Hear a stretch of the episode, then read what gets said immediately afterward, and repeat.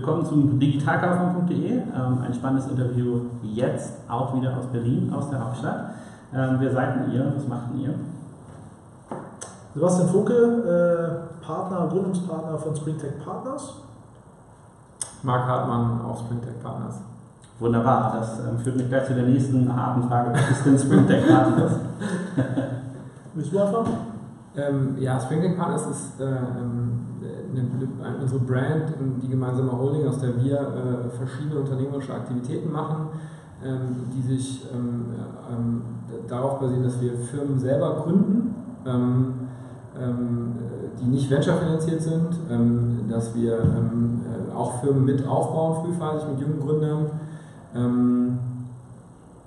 was habe ich noch vergessen, Sebastian? Und Finanzierung, genau. Also wir machen auch Finanzierung. Ähm, wir haben jetzt in der Form keinen, keinen großen Fonds hinter uns, äh, den wir irgendwie institutionell aufgesetzt haben, sondern wir haben ein relativ großes Netzwerk ähm, an potenziellen Business Angels, die aber nicht unbedingt jetzt hier in der Berliner Szene so verdrahtet sind und die sich darüber freuen, wenn wir denen einen gewissen Dealflow generieren können aber die investieren, beziehungsweise wir fragen auch nur danach äh, nach Investments, wenn wir selber den Deal machen. Also wir leiten das nicht einfach weiter, sondern bereiten das vor, evaluieren das ähm, und können dann auch für junge Gründer, die sich für Investments interessieren, auch mit einem wesentlich größeren Ticket ankommen. Ja, also gibt man in der Regel immer nicht über 25.000 Euro, sondern eher in Richtung 200.000, 250.000 Euro, die wir dann auftreiben können als gemeinsame Gruppen. Und bündelt ihr das dann auch oder habe ich immer im Cap-Table dann doch fünf Einzelinvestoren sitzen? Ähm, du hast genau, also du hast per se die Namen irgendwie drin, aber die sprechen zum Schluss mit einer Stimme. Ich glaube, das ist das Relevante. Okay. Also sozusagen Struktur das eine, aber äh, Governance sozusagen abgestimmt über euch. Ja, und genau, also was wir eben für diesen ersten Bereich, wo ich gesagt habe, wir gründen selber Firmen, auch ganz klassisch machen, ist, dass wir äh, ähm, auch Bankkredite aufnehmen für unsere äh, Sachen. Also das ist ja in der Venture-Szene so ein bisschen ungewöhnlich, aber äh, genau, also sowohl unser eigenes Kapital als auch ein Hebel über ähm, über Fremdfinanzierung. Das ist ja lustig. Also bei eTrice machen wir das auch. Die Dachwohl liegt schon länger oder lange. Das bedeutet, wir sind bankkreditfähig, sind, werden äh, länger als drei Jahre nicht mehr eingestuft als Startup. Jetzt aber die interessante Frage, äh, die ich gleich fragen muss, haftet ihr denn auch so persönlich für die Bankkredite, die ihr aufnehmt, oder macht die Bank das über sozusagen die, äh, die Bonität der Unternehmen hinweg? Also du hast, äh, kommt ein bisschen drauf an, mit was für Banken du redest. Mhm. Ähm, wie deine Historie dort ist. Aber tendenziell haben die Banken schon immer noch das Interesse, sehr stark dich äh, irgendwie als, als Bürger mit aufzunehmen. Ja? Ähm, das heißt, wir sind hier schon mit relativ äh, starkem äh, Risiko irgendwie beteiligt. Ja? Ähm, das Gefühl kenne ich. Ja. Ähm, aber das ist auch so ein bisschen, wir sehen uns eben auch als Partnerschaft von Unternehmern ja. in, in, in Springtech Partners. Ja? Ähm, und deshalb alles, was irgendwie unternehmerische Tätigkeiten sind, das ist zum einen Geld investieren, aber eben auch Firmen aufbauen, versuchen wir eben genau wie Marc gerade sagte, unter dieser Marke äh, zu bündeln. Wir sind auch grundsätzlich offen, wir gehen auch gerne irgendwie Partnerschaften äh, mit anderen Unternehmern ein und schauen uns das an, ob man da irgendwas gemeinsam machen kann. Ähm, sind da sehr pragmatisch, also extrem unternehmerisch. Okay, spannend. Und seit wann gibt es euch und wie sieht euer Portfolio im Moment aus? Ja. Ähm, also die Marke gibt es jetzt, oder die, die, die Dachgesellschaft seit zwei, seit zwei Jahren. Ähm, ähm, wir, haben, wir kennen uns seit zwölf, zwölf Jahren. Ähm, genau, ähm, äh, teilweise, äh, wir haben ja noch zwei weitere Partner, kennen, kennen Daniel und, und, und, Sebastian kennen sich seit 20 Jahren. Äh, da und ich äh, auch seit, seit 15, dann aus den beiden Richtungen kam das ein bisschen zusammen. Ähm, und ähm, genau, also wir haben zum einen eben auf diesem Bereich äh, eigene Businesses, haben wir ähm, ähm, im Großen, das sozusagen das Hauptthema ist Amazon, da kommen wir glaube ich gleich noch äh, ein bisschen drauf. Ähm, verschiedene Sachen im Amazon-Ökosystem. Äh, Dann haben wir in diesem Thema, wo wir mit Gründern zusammen was machen, äh, ähm, sicherlich Stojo, was einigen Leuten äh, bekannt ist. Das ist, ähm, geht rund ums Thema äh, Video. Mark Zuckerberg hat gesagt, äh, Video ist, äh, ist, das nächste große Ding nach Mobile. Ähm, ähm, und äh, also da äh, haben wir ja, sehr große und erfolgreiche Firmen mittlerweile schon aufgebaut, haben noch ein anderes Thema im Bereich Property Tech. Ähm, ähm, so Richtung Richtung Hausverwaltung, was, was sehr erfolgreich läuft schon. Ähm, und dazu halt Business Angel Investments. Ich glaube, wir haben jetzt um die 20 Firmen in unserem Portfolio. Ähm, und äh, das machen wir aber so ein bisschen opportunistisch in Anführungsstrichen, wo Leute auf uns zukommen. Ähm, das ist eigentlich selten, dass wir jetzt irgendwie, also wir machen kein aktives Deal Sourcing, sondern äh, aus Netzwerk und, und, und, und Leute von uns. Ja, da ist einfach ein gewisses Vertrauen dann dabei. Und in der Early Stage, wo wir rein investieren, geht es halt sehr, sehr stark. Sicherlich auch um das Modell, glauben wir daran, dass es groß werden kann, aber geht es zum Schluss auch sehr, sehr viel um die Teams ähm, und ob wir an die Leute glauben. So, und da glauben wir so ein bisschen, auch durch das Netzwerk, was da rankommt, äh, kriegt man eine gewisse Selektion und äh, kriegt auch immer gute Leute. Okay, und du hattest ja ähm, erwähnt, dass du äh, äh manchmal auch bis zu 20, 50.000, was sozusagen eure Tickets heißt von bis und ähm, macht ihr das hauptberuflich hier in Berlin oder geografisch auch woanders? Ähm, also unser Team sitzt hier, wir gucken uns grundsätzlich alles an, was irgendwie zu uns getragen wird, aber muss schon sagen, das ist schon sehr irgendwie aus der, aus der deutschen Richtung bisher. Ähm, kann auch mal sein, dass wir irgendwie gefragt werden, mit zu investieren. Ähm, aber Ticket Size, das fängt irgendwo bei 25.000 Euro, 50.000 Euro an, wenn wir es jetzt ganz, ganz alleine machen. Ähm, aber tendenziell stellen wir das immer Leuten vor und da ist halt immer ein Trust, wenn du selber mit deinem eigenen Geld reingehst, folgen dir meistens einige mit und das, äh, sagen wir, sind ungefähr bei maximal 200, 250.000 Euro. Wir wollen auch nicht ein Lead-Investor wahrgenommen werden, weil da einfach der Hebel zu groß ist. Zum einen sind wir Lead-Investor in unserer äh, GBR und dann als Gesamt-Company-Lead-Investor wollen wir eigentlich auch nicht auftreten, das dann zu sehr gehebelt ist. Ähm, aber das ist ungefähr so die, die, die Size, über die wir reden. Okay. Das ist einfach so ein bisschen so das Thema Selektion. Ne? Also ähm, dadurch, dass wir das Netzwerk haben in, in, in Deutschland ähm, ähm äh, fällt es uns einfach einfacher, auch die sozusagen viel auszufiltern, was nicht so gut ist. Ähm, ähm, wo wir jetzt noch sehr gute Erfahrungen gemacht haben, ist in diesem ganzen Y-Combinator-Umfeld in den USA, aber gibt es ja mittlerweile auch ein paar deutsche Gründer, ähm, wo wir auch an äh, einigen Firmen beteiligt waren und da kommt dann so ein bisschen eins zum anderen und auch da wieder Netzwerk gefühlt steigt da jetzt gerade eher noch die äh, Qualität. Ja? Ähm, also natürlich so damals an so ein Airbnb sind wir natürlich nicht reingekommen und äh, hatten vielleicht auch jetzt in den ersten zwei, drei Investments im Y kombiniert, dann waren wir jetzt nicht First Choice als die deutschen Investoren, ähm, aber jetzt kommt man da so ähm, langsam rein und ja, ähm, den Oliver Jung kennen, kennen ja auch viele, der, der hat das ja auch irgendwie gezeigt, dass er es damals geschafft hat, bei so Firmen wie Airbnb, WeWork und Co. irgendwie reinzukommen und ich glaube, wenn du sozusagen da zuverlässig bist und, und, und, und das genug ähm, ja, Netzwerk mitbringst, dann kannst du auch in solche Deals schon reinkommen. Das versuchen wir natürlich, wenn es geht. Ja, und äh, einer unserer Partner sitzt ja auch in Miami, früher in äh, New York äh, und baut da auch gerade intensiv sein Netzwerk aus. Ähm, auch da kriegen wir mehr und mehr Dealflow sozusagen aus, aus der amerikanischen, eher so äh, Ostküstenregion. Ähm, da sind wir bis jetzt noch, also haben wir uns manche Sachen schon ein bisschen genauer angeschaut, ähm, sind bis jetzt aber noch nicht wirklich gesprungen und haben so investiert. Das kann aber in der nächsten Zeit durchaus auch passieren. Werden auch nochmal ganz andere Tickets aufgerufen, muss man auch sagen. Mhm. Äh, auch einfach vom Budget, was da gebraucht wird. Tickets aber auch äh, dadurch Valuierung, ne? Genau. Deut also, deutlich sportlicher als äh, selbst in Berlin. Ja, ja, genau. Das sehen wir dort auch. Und weniger Rechte. ja, äh, deshalb, also da, da, haben wir eine gewisse Präsenz auch da ähm, und müssen jetzt schauen, ob da irgendwie mal ein Thema ist, wo wir sagen, wir können auch wirklich was beitragen, äh, inhaltlich oder irgendwie durch Netzwerk wo wir das Gefühl haben, dass wir sozusagen äh, gefragt sind. Ähm, ähm, äh, ich glaube, wir, wir, drei teilen ja und du auch diesen, diese Liebe für den deutschen Mittelstand. Mhm. Ähm, alles, was jetzt so in Richtung B2B, ähm, Mittelstand, bisschen industrieller geht, ähm, da kaufen uns auch die Amerikaner irgendwie ab. Ähm, dass wir dann mal im Kontakt zu einem der bekannten deutschen Mittelständler dann herstellen können. Vorteile über die Deutschen. Eigentlich der Mittelstand.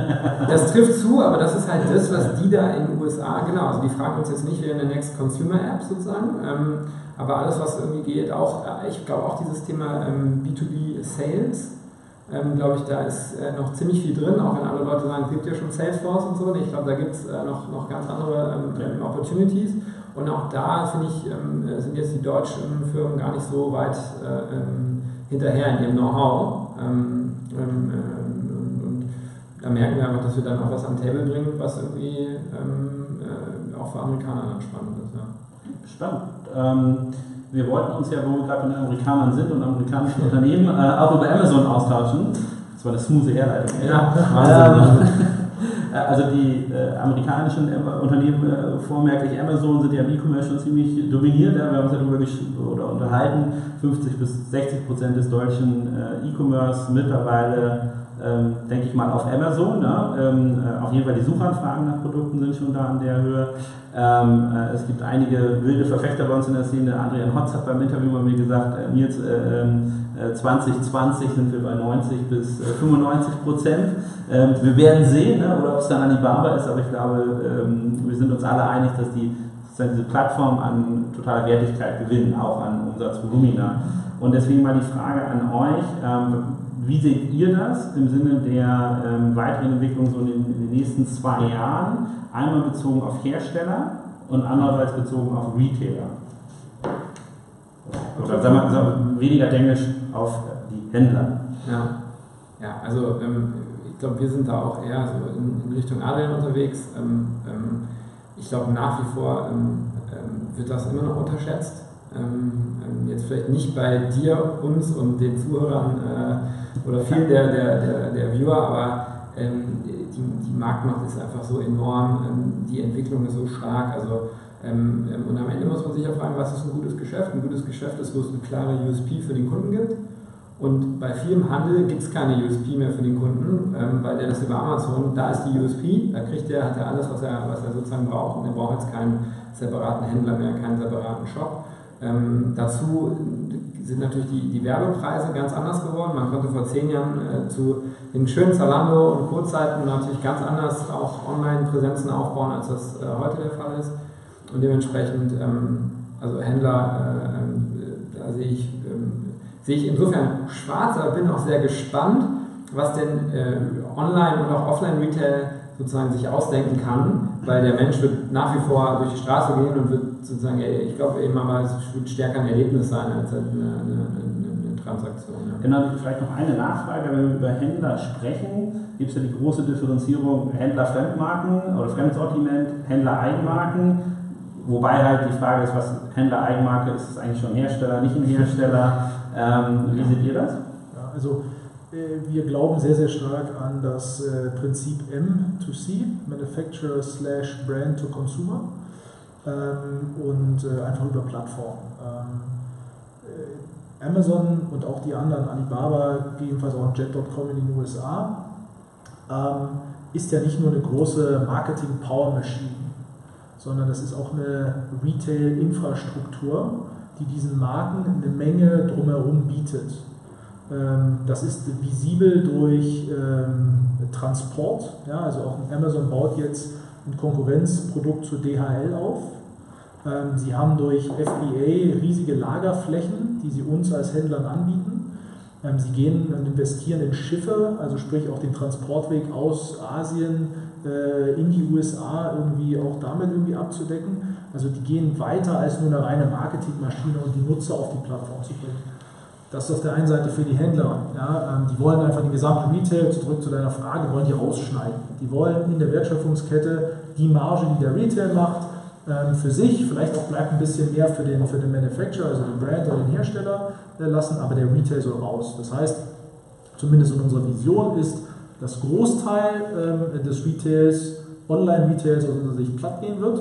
Ja, also an Leute, die sozusagen mit mit existierenden großen Marken handeln, weil es gibt eigentlich keinen Grund mehr, ähm, dass ich irgendwie das bei einem, ich will jetzt keinen Namen nennen. Kommentar unter ja. das Video vom Händler. Ja. Ähm, und das ist einfach nur erstmal unsere Sicht. Ja. Ähm, so, das heißt, Marken können sich jetzt aufstellen. Warum sind die großen Marken noch nicht auf Amazon drauf? Weil sie irgendwie auch Angst haben. Ähm, auch für uns die, die junge Marken, wir haben so ein bisschen unser, unser Ziel ist Building Urban Brands, das ist so ein bisschen unsere, unsere äh, Herangehensweise. Da gibt es eine Menge Bereiche, wo eben noch keine großen Marken etabliert sind, da kannst du neu reingehen, verpustete äh, Bereiche, äh, selbst auch, ähm, ich sage mal so das gute Beispiel, auch heute könnte ich anfangen, äh, Backpulver mit einer neuen Marke äh, zu gründen. Wir sehen es in Gewürzen, da gibt es eine Menge neue Sachen. Ja, und die Plattformen, die Amazon bieten halt extrem gute Distributionskanäle. Darf ich äh, da nochmal nachfragen und einen, euren, euren Punkt dazu mal äh, oder eure Meinung dazu einholen? Ähm, dieses M2C, das, das in Anführungsstrichen erst 60 Prozent sind, ähm, liegt meiner Meinung nach daran, dass die traditionellen Hersteller, die wirklich Volumina über Plattform pushen können, nicht direkt fähig sind. Ne? Also, Genau, also, also im Endeffekt, die haben, die haben kein PIN, die haben kein CRM, die sind mussten ja nie die klassischen Handelsaufgaben der Produktaufbereitung, Fotografie, äh, ähm, ähm, vertrieblichen Bereitstellung dieser Daten übernehmen. Ne? Seht ihr das auch so als, ein, als einen Punkt, warum diese, ja, diese Bewegung noch nicht so stark ist, wie man eigentlich äh, in unseren Zirkeln annehmen sollte? Also dass wir, sobald die das gemacht haben, also wenn jetzt alle PIN-Projekte abgeschlossen sind, die 2017 losgetreten wurden, dass wir dann auf einmal bei 80 mal Prozent Marktdurchdringung sind? Ähm, ich glaube, das ist ein Grund, der aber relativ leicht zu lösen ist. Das ist, glaube ich, ein anderer Grund, der also die, die Ursache sind. Ähm, das liegt einfach daran, dass sie noch Verträge mit Offline-Retailern haben.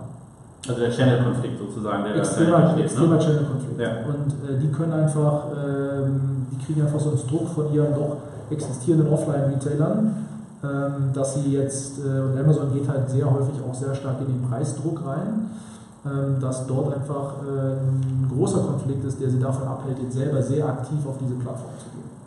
Das wäre zumindest aus der Außensicht und das, was wir so auch. Also wir haben sozusagen einmal, was man beschreiben würde als eine interne Bremse, interne Systeme, ERP und so weiter und extern dieser Channel-Konflikt, äh, den die irgendwie lösen müssen, ne? wo, wo wahrscheinlich erst noch viele Händler sterben müssen, bis, Ja. äh, bis äh, im Endeffekt ähm, du nicht mehr die Angst haben musst, entlistet zu werden oder aus dem Katalog rauszufliegen oder im Staatsgeschäft zu fliegen. beziehungsweise wenn es im Bestandsgeschäft einfach nicht mehr so groß ist. Ja, genau. Also dann, dass wir die, weil man den Hebel umlegen kann. Wenn sich die Markt, genau, wenn sich die Marktmacht einfach verschiebt. Ja. Ja, sehr spannend. Also die ähm, äh, Händler seht ihr ganz kritisch, äh, die äh, Hersteller ähm, nicht so kritisch. Also Hersteller, hattest du ja auch am Anfang gesagt, sind dann Brands. Die Brands selber, welche Möglichkeiten haben die etablierte Brand auf Amazon und welche Möglichkeiten gibt es gerade, neue Brands zu schaffen? Ähm, also ich, genau, ich glaube, es gab selten, also äh, in, in, zu meinen Lebenszeiten, aber wahrscheinlich auch in, in ein paar Jahren davor, so eine Möglichkeit, digital First Brands zu schaffen. Ja? Ähm, ich glaube, da gibt es so ein paar Ausreißer, ähm, äh, die sehr stark Venture finanziert sind, von, von äh, Warby Parker und Casper und, und, und, und, Co., ja? ähm, wo es da sicherlich auch Übertreibung Genau, wo es da, wollte ich gerade sagen, Übertreibung gibt, äh, dass jetzt dann äh, die Leute sich nicht überlegen, vielleicht mache ich was Unsexieres als Backpulver oder Gewürze, anstatt jetzt irgendwie das 15. Matratzen-Label zu sein. Wir haben gezählt in Deutschland seit 27. Genau, das ist sicherlich jetzt nicht unbedingt schlau, aber ja. Das ist schon viel. Ja. Vielleicht ein Verbraucherhinweis, wenn ihr euch mal amüsieren wollt abends, ähm, guckt mal die Webseite an, die benutzen die gleiche Template. Die gleiche, ohne Scheiß. Also von den 27 haben irgendwie 16 die gleiche WordPress-Template. Andere Farbe. SEO, SEO-Text ist auch der gleiche, oder? Eh, Zumindest ähnlich. Impressum- Und die, aber, aber die Bilder, die Bilder, der Impressum ja eben nicht. Das, wird- dann wäre ich ja glücklich. Wenn das Impressum gleich wäre, dann könnte ich die Strategie verstehen. nee, nee, nee, ich meine sozusagen falsch, falsch kopiert. Ähm, so die Klassik. Ja, äh, äh, aber äh, absolut und deswegen da gibt es halt ähm, ähm, diesen, diese, diese riesigen, diesen riesigen Kanal in den USA, jeder zweite Dollar äh, wird über diese Plattform umgesetzt und viele der Brands sind dort eben nicht so. Die Kunden kaufen trotzdem diese Produkte äh, und wenn, du hast halt eine riesen Chance, die zu, aufzubauen. Und du hast meistens auch ein besseres Verständnis, weil zum Aufbau von einer Marke, die Digital First gehört ja nicht nur auf einer Plattform zu sein, sondern über Social Media, über Content Marketing, über, über eine Klaviatur von, von, von äh, Kanälen, deine Brand aufzubauen. Genau, Das macht vielleicht nochmal da, ich äh, habe viele äh, streitbare Argumentationen, wenn man, sagt, also wenn man Leuten erklärt, ihr sollt eine Brand mit Amazon aufbauen, Mhm. dann ist es so ein bisschen das Pferd von, ja, von hinten aufgezogen, weil die gucken sich das an. Ich habe ja, also gut, ich habe diese, diese Brandpage, wenn ich jetzt eine große Brand bin bei Amazon, da guckt kein Schwein drauf. Ja. Das sind reine Abverkaufskanäle. Ich glaube, man hat durch diese Argumentation, baut eine Brand mit Amazon auf, die Leute denken immer, sie sollen das auf der Plattform Nee, machen. nee, das Und natürlich ist- nicht. Das ja, genau, und, äh, also was sind da eure Erfahrungen? Die sollen, die sollen äh, natürlich, die Brand baust du außerhalb von Amazon auf, aber du kannst die Vertriebspower von Amazon dann schon nutzen, um den Abverkauf ähm, äh, zu machen. Ne? Weil, also was hast du früher gemacht? Du hast deinen Laden ge- aufgemacht, wo du dann verkauft hast und vor zehn Jahren haben die Leute angefangen, E-Commerce-Shops zu machen. Ähm, deswegen Amazon spielt eine Rolle, aber du baust das natürlich nicht auf Amazon auf. Ja. Also wir, ähm, vielleicht das um noch ein bisschen zu ergänzen, wir unterteilen unsere E-Commerce-Aktivitäten oder basieren die auf drei äh, Standbeinen. Amazon ist einer, Google ist ein anderer, Facebook slash Instagram ist ein anderer. Amazon ist für uns, ähm, oder wir charakterisieren Amazon äh, so, dass wir sagen, da kommt der Kunde hin, der weiß, was er will. Ähm, das ist ein Abverkaufskanal, wie du gerade sagtest. Ja, also sprich, wenn ich das beherrsche, ähm, und das ist erstmal losgelöst sogar von der Brand, wenn ich das sozusagen SEO-technisch beherrsche, wenn ich zu bestimmten Keywords weit oben äh, ranke, kann ich dort einfach schöne Umsätze generieren. Also wenn ich weiß, wie die Amazon-Plattform äh, funktioniert. Langfristig ist es aber keine Strategie, wo du Assets aufbaust, sondern du musst auch deine Marke aufbauen. Und da kommen wir zu den anderen zwei Elementen. Google ist für uns äh, die Plattform, wo wir Kunden finden, die sich informieren. Ähm, die informieren sich über Content, die informieren sich äh, vielleicht über Vergleichsseiten, äh, Preisvergleiche. Ja, also da, ich, da kann ich Kunden abgreifen, ähm, die ich äh, sozusagen, die sich für etwas informieren wollen. Und was heißt abgreifen in dem Fall? Das heißt nicht unbedingt, dass ich die gleichen den Abverkauf wiederum auf Google, also in meinen Webshop reintreibe, sondern vielleicht über Content, über Goodies, Gewinnspiele, vielleicht erstmal die Beziehung aufbaue, eine E-Mail einsammle und langsam über CRM-Ketten versuche, entweder in den eigenen Shop oder sogar zu Amazon in den Abverkauf hineinzutreiben. Das ist so ein bisschen unsere Strategie in dem Bereich. Aber äh, vielleicht um, da mal nachzufragen, also man kann es ja liebevoll Brand aufbauen äh, nennen. Äh, technisch gesehen ist es doch eigentlich nur ein Attributionsmodell, wo du verschiedene Marketingkanäle auf Amazon das wird zu Schluss Con Conversion Tribes äh, sozusagen. Also der, der Punkt da ist immer, ist es nicht eigentlich eine sozusagen ein technologisch basiertes Attributionsmodell, wo auch Print zum Beispiel eine total wichtige Rolle spielen kann. Abverkauf Amazon. Ist das Brandaufbau? Nee, das ist jetzt der dritte Teil noch, wo wir sagen, hey, du benutzt eigentlich Social Media, also Content sicherlich oder Online-PR hilft dir dabei, ähm, Brands aufzubauen. Du wirst oder du brauchst auch eine gewisse Brand-Page. Ja, also das, das musst du schon irgendwie mit rein, reinbringen, dass zum Schluss du eine Beziehung anfängst aufzubauen mit dem Kunden und die vielleicht mit Content bespielst, sagst, hey, das und das ist heutzutage, weiß ich nicht, um dein, äh, deine, dein Essen zu gewürzen, nimmst du die und die Gewürze, ja, ähm, oder das sind hier zum Beispiel äh, interessante äh, Rezepte. Ja? Also du musst erstmal mit Content an den Kunden rankommen. Dritte Element für uns ist äh, Facebook bzw. Social Media, Instagram und, und Facebook, wo wir sagen, das ist Empfehlungsmarketing. Facebook ist Empfehlungsmarketing durch Freunde und Bekannte. Äh, Instagram ist eben äh, durch Multiplikatoren, Influencer, Social Stars, keine Ahnung. Ja? Ähm, und darüber baust du halt deine Brand auf, dass du Leute dazu bringst, als Influencer, Freunde, wie gesagt, eben auch, äh, das Produkt rauszutragen. Ich glaube, du musst alle drei Sachen bespielen, um das zu schaffen. Ja, wenn, genau, wenn wir von Brandaufbau sprechen, ähm, äh, ähm, ähm, äh, klar bauen wir jetzt nicht, also klar, es gibt äh, Fashion Brands, ja, Hugo Boss oder so. Wir sind nicht in Bereichen, wo es traditionell starke Marken gibt, wie im Fashion-Bereich zum Beispiel. Aber du hast ja auch eine äh, Vorliebe für, für, für Möbel oder Home and Living zum Beispiel da wissen wir oftmals nicht, auf welchem Stuhl wir sitzen, auf welchem Tisch wir sitzen, da sind die Marken nicht so stark. Es gibt ganz viele Bereiche. Hier wie Trashstühle. Da, äh, da, da, da kannst du eigentlich, da nutzt der Kunde aktuell, hat er keine Indikation, warum der jetzt Produkt A, B oder C kauft für die äh, für, für ein einfaches Haushaltsgerät, den Kartoffelschneider, was auch immer. Da, da, hat er sozusagen noch die, äh, die Handelsmarken im Kopf. Ne? Also er geht zu Dodenhof oder Möbelkraft oder, genau, so. äh, oder äh, Made.com jetzt, wenn er die genau. Und ich glaube, wir stimmen alle überein, auf Amazon ist es dann anders und deswegen ähm, hast du da, es ist in gewisser Weise ein anderer Markenaufbau als jetzt so klassische Brandbilder, würden wir uns wahrscheinlich sagen, was für ein, äh, was für ein Quatsch, äh, was wir da erzählen. Ähm, klar, wenn du jetzt eine, eine, Marke parallel zu Remova aufbauen willst für Koffer, dann musst du ein ganz anderes Markenbuilding betreiben, als wenn es für viele der Produkte, die wir machen, machen. Aber auch, da geht's, ähm, ist ein gutes Beispiel ähm, hier Schaltec aus Berlin, die machen das für Radios. Es gibt schon bei Elektronik Marken, wo Kunden nachgucken, ob es jetzt ein Samsung oder ein Löwe oder ein Grundig oder was auch immer, wo Leute schon irgendwie eine gewisse Orientierung haben nach Marken. Auch dem ist es sehr gut gelungen, Elektronik äh, sogar in dem Bereich ähm, Marken aufzubauen. Ähm, ich glaube Klarstein oder so ich heißt genau, das die Marken. Ja, wobei ich schon sagen muss, ähm, wie gesagt, rein Amazon, äh, auf Amazon-Plattform ist es schwer. Da geht Amazon auch gerade hin. Sie will mit Enhanced Brand Content versuchen, die halt immer mehr Content auch auf die Plattform zu bringen, äh, wo man sich informieren kann. Aber ich glaube schon, und auch da sind wir, glaube ich, schon auf dem Weg dorthin, zu sagen, über Google und über Facebook, Social Media kann ich schon, wenn ich das sehr konsequent durchziehe, eine klare Markenaufbaustrategie habe, kann ich das durchaus durchziehen. Dazu zählt sicherlich Online-PR, aber genauso gut auch Früher waren es halt die Fernsehstars, die für eine Marke standen. Heutzutage ist es halt eine Pamela Reif oder wie sie auch alle heißen im Social Media, die bestimmte Produkte nach oben bringen können. Wenn man das sehr konsequent und die richtige Zielgruppe und die richtigen Influencer zur richtigen Zielgruppe findet, dann kann man das schon sehr konsequent durchziehen. Der Punkt ist nur, dass wir sagen, bei Amazon generieren wir von, von Tag 1 Revenues, Umsatz, womit wir dann, und Markenaufbau ist einfach teuer, ähm, einfach dort dann äh, Geld rein investieren können, um diese Marken aufzubauen. Also in, dem Sinne auch gar nicht so kapitalintensiv, ähm, wie das früher gewesen sein muss, ne? wenn du erstmal ein Brand aufbauen musst, um es zu haben.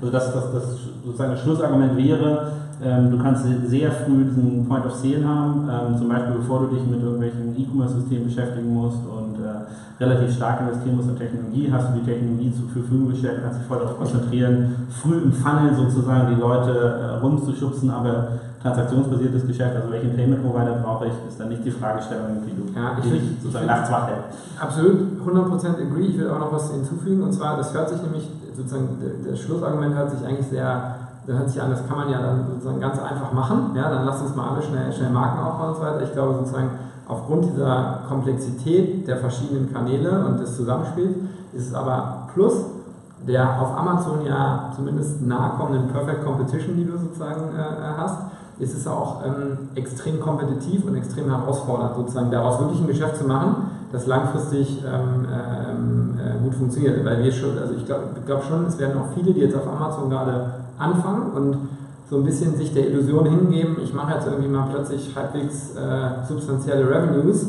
An den Rest denke ich aber gerade nicht so richtig, weil A will ich da nicht investieren, B ähm, ähm, vielleicht durchblicke ich es auch nicht bis zum Ende und sage mir, mache ich es mal nicht. Ich glaube, die werden ähm, in absehbarer Zeit dann auch wieder Probleme bekommen. Was gut ist für hoffentlich Player wie uns, die das. Äh genau, also ich glaube, sozusagen diese Zeiten, das ist, erinnert mich so ein bisschen an die frühen SEO-Zeiten, äh, dass äh, heutzutage, wenn du jetzt in den äh, entsprechenden Foren auf Facebook unterwegs bist, bei Amazon SEO oder so dabei bist, gefühlt sind da viele Leute, die fliegen einmal im Jahr nach China, kaufen sich ein, kriegen einen Container, verkaufen den hier ab äh, und denken, sie haben ein Geschäftsmodell, wobei es ein, eigentlich im Moment eher ein sagen wir mal, temporäres Arbitrage-Geschäftsmodell ist. Ne?